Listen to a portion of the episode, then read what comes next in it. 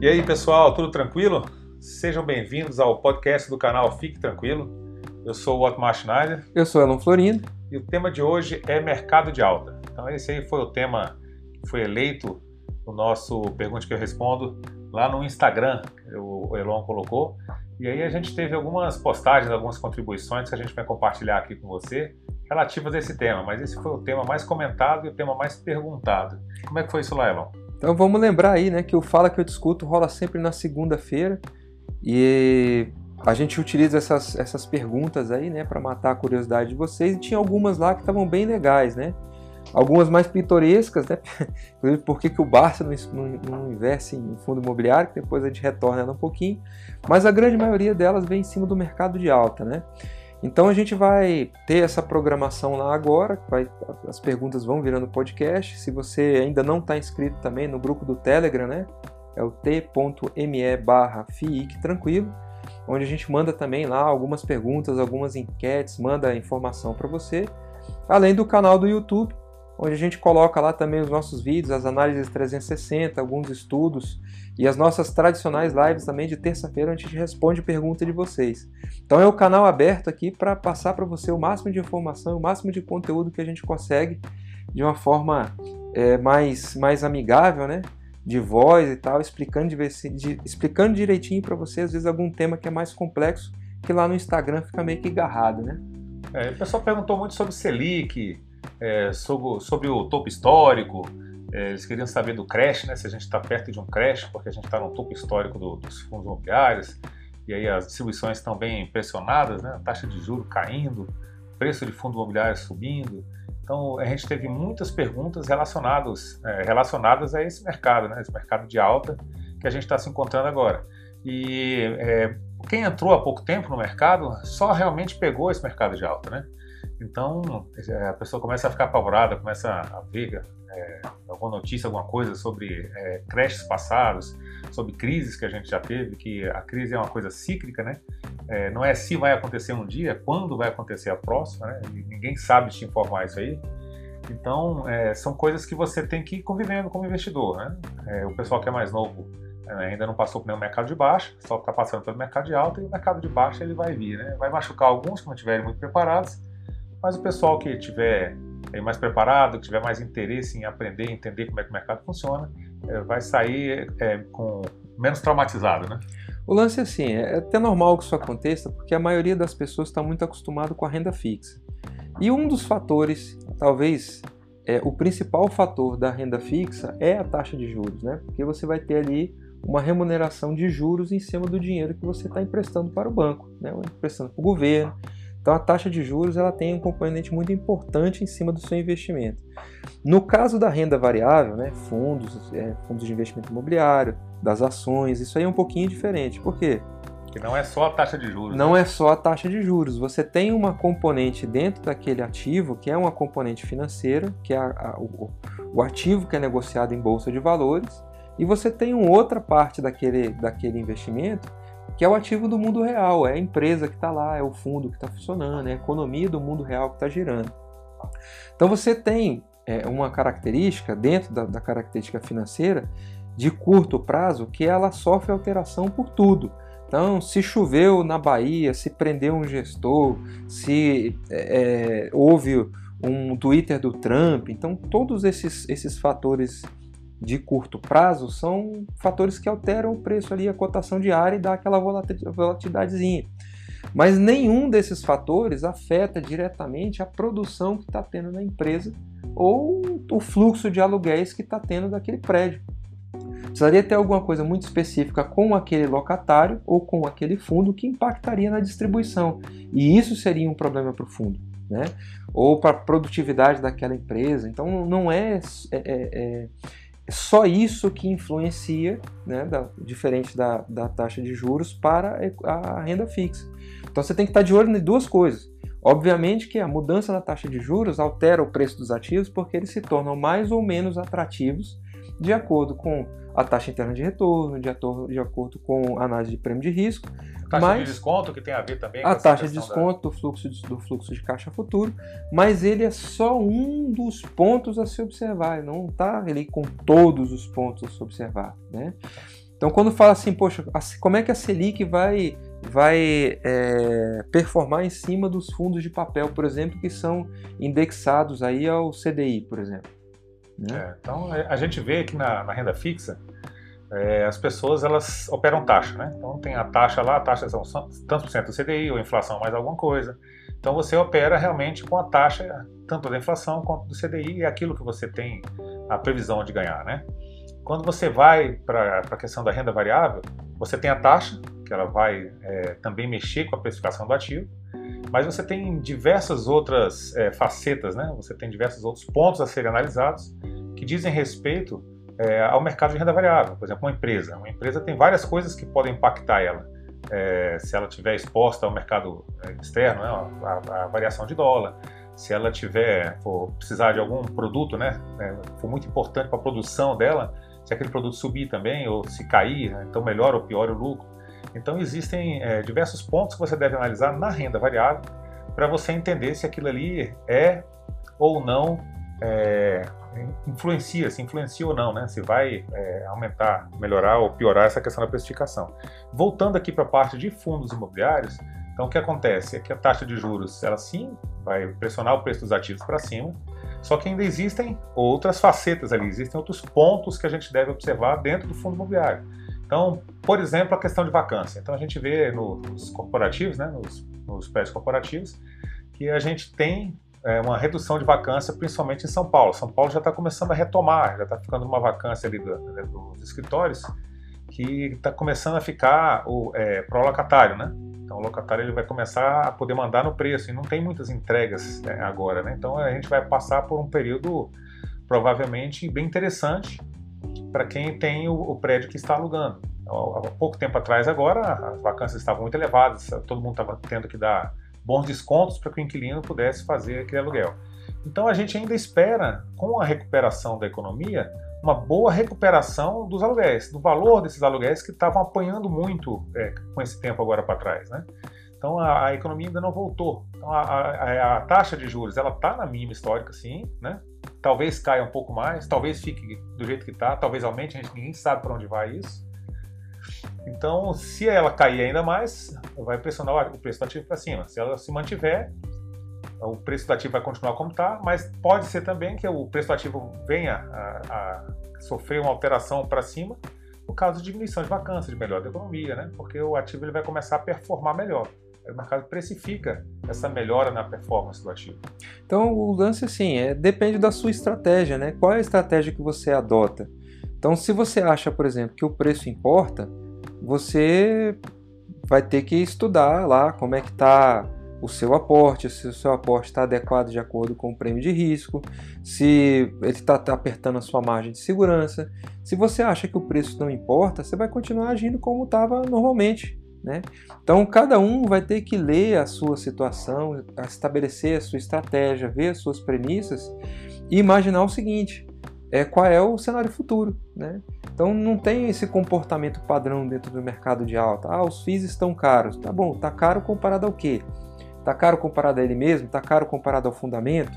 Então não basta simplesmente você ler a, a, a manchete do jornal e a partir dali você inferir toda a notícia que está junto. Você tem que entender como é que isso está acontecendo, né?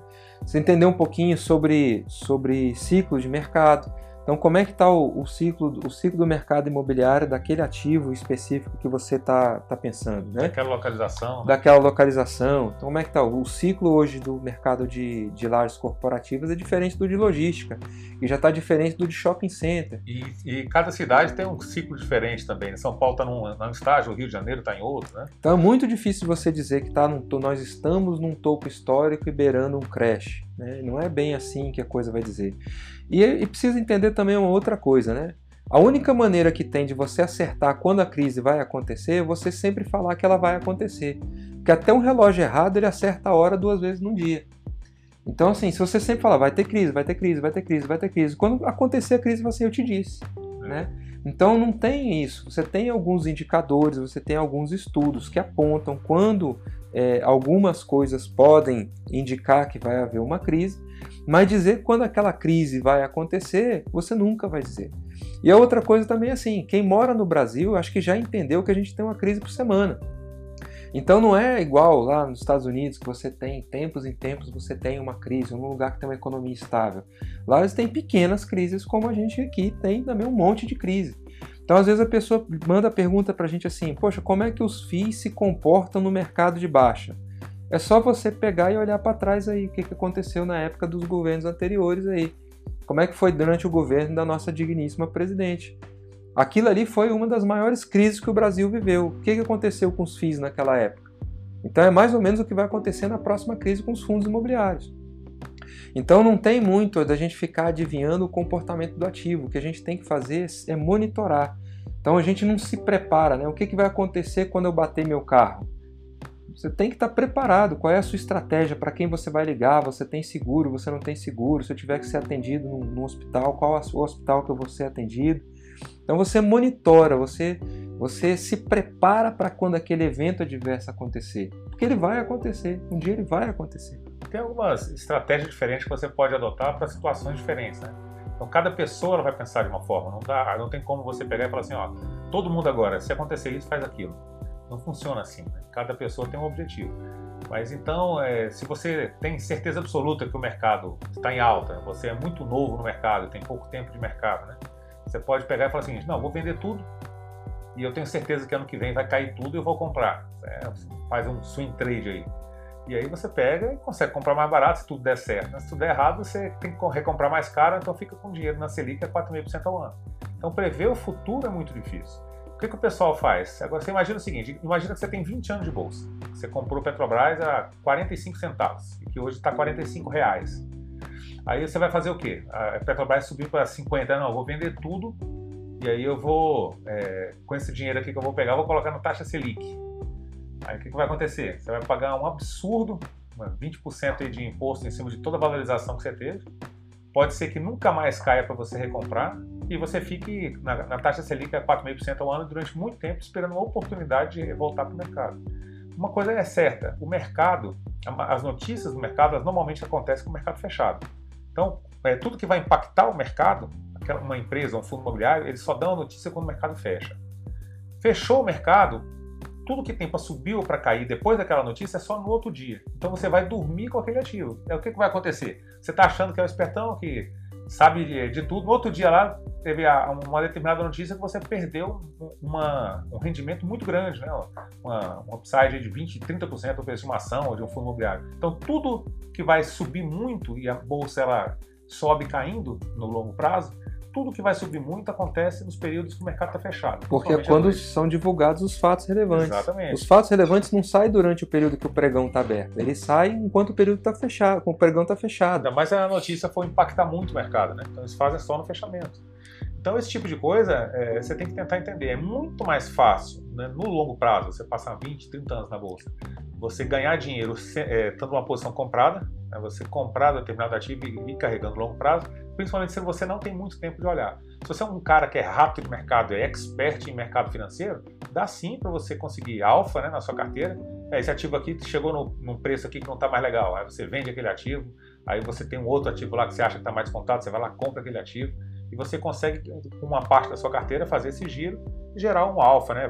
É, rentabilizar a sua carteira. Dá para ser feito. Mas a grande maioria das pessoas que tem uma profissão, é, que trabalham e que precisam de tempo né, para estudar, para cuidar da família, para trabalhar e tal, elas têm que é, montar uma estratégia que dê é, o menos trabalho possível. Então a gente chama de é, uma estratégia passiva, né? Defensiva, é, né? É, defensiva. investidor defensivo. É, isso aí veio lá do Graham, né? O conceito do Graham. O cara compra aqueles ativos, se mantém o máximo de tempo possível, porque o tempo é o exponencial no investimento. Então ele vai se manter o máximo de tempo possível comprado naquele ativo, ativo bom de muita qualidade. Ao longo dos anos vai te dar um retorno muito bom. Você vai trabalhar, você vai aportar e você vai curtir outras coisas da vida. E tem o cara que é aquele cara ativo, né? o empreendedor. Então é aquele cara que quer mexer com o mercado financeiro, que quer fuçar, que passa a vida inteira mexendo com aquilo, que vai gerar um pouco de alfa. Você tem que ver o seguinte: se esse esforço a mais vai te gerar o retorno a mais que você quer. Não existe certo ou não existe errado. Isso aí vai variar de pessoa para pessoa. E aí a pergunta que deriva disso, né, é assim, quais são os FIIs que a gente acha hein, que é mais resiliente, mais, mais, mais promissor, né, para o ano de 2020 e tal. E a questão é, ela é bem, bem diversa, porque não dá para dizer assim que aquele FII ou é aquele conjunto de FIIs vai, se, vai performar melhor em 2020, porque aquele ativo dentro da sua carteira é diferente dentro da minha carteira, é diferente dentro da carteira do Otmar, porque ele vai contribuir. Imagina assim, ó, o Neymar é um excelente jogador de futebol, né?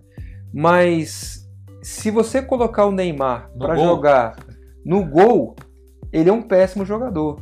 Se você pegar o Neymar e colocar para jogar no time aí da sua cidade, no time aí da sua rua, ele vai continuar sendo um excelente jogador, mas o time não vai funcionar em conjunto com o Neymar, né?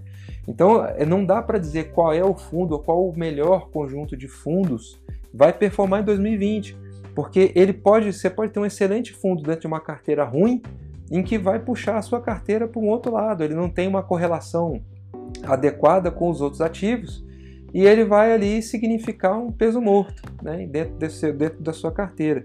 Então, quando você pensar, pensa sempre num, num time, pensa sempre num conjunto de ativos e como esse conjunto de ativos vai performar melhor.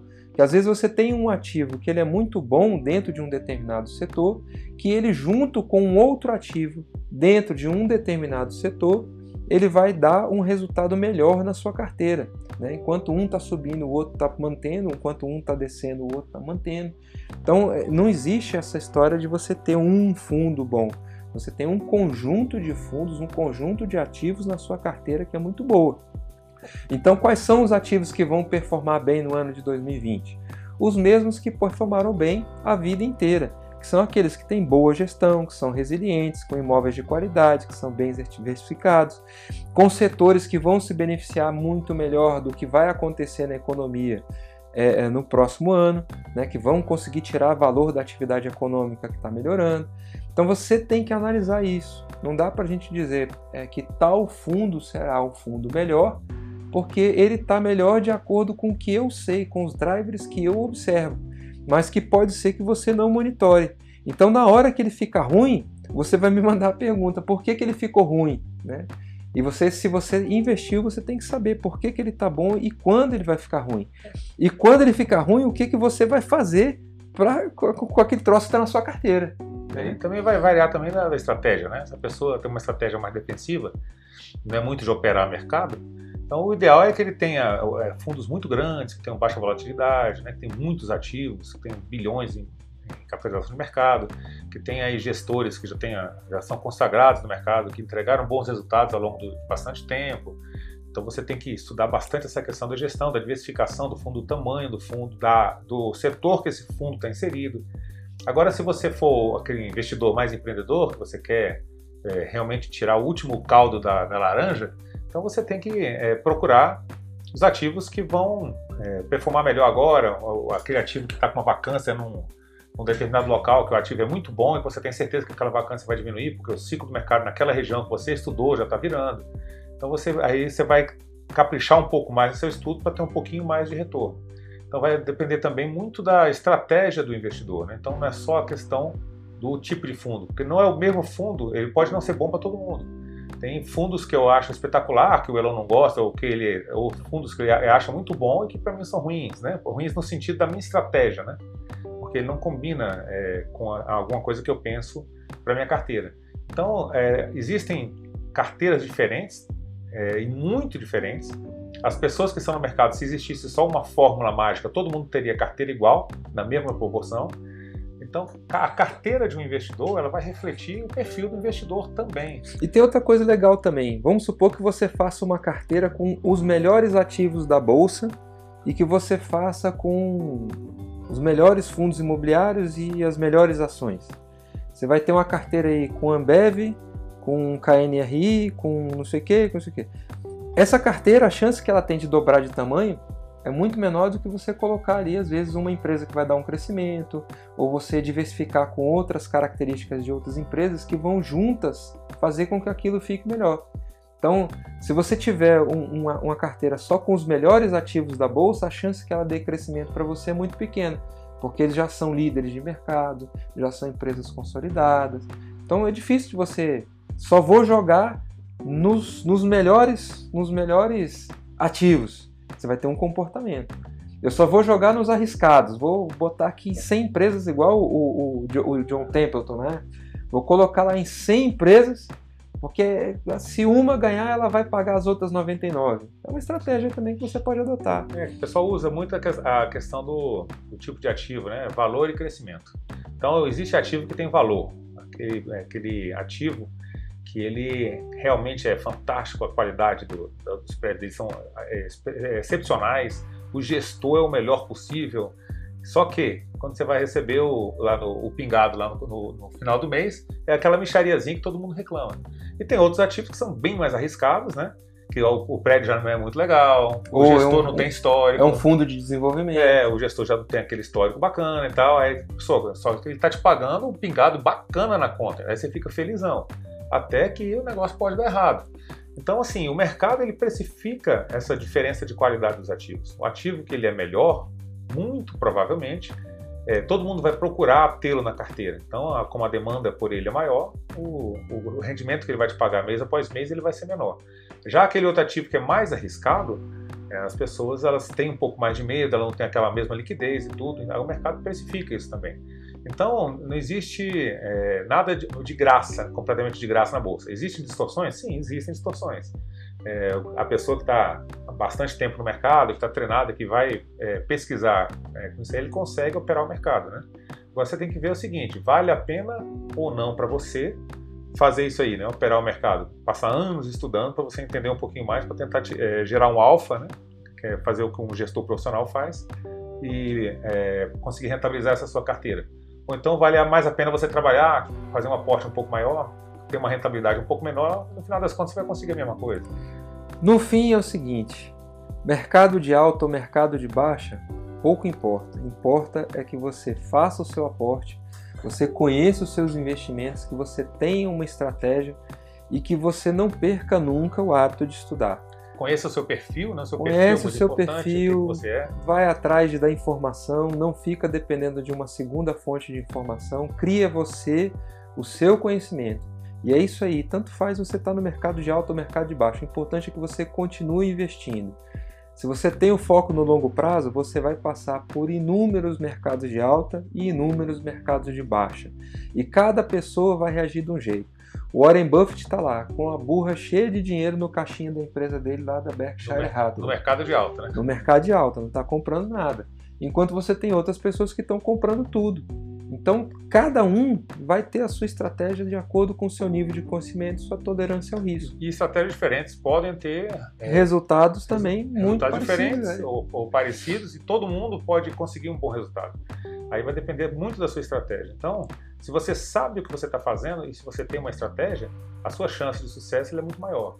Não vá nas diquinhas, né? Faça a sua estratégia, estude e veja o que faz sentido para você. E principalmente, Fique tranquilo.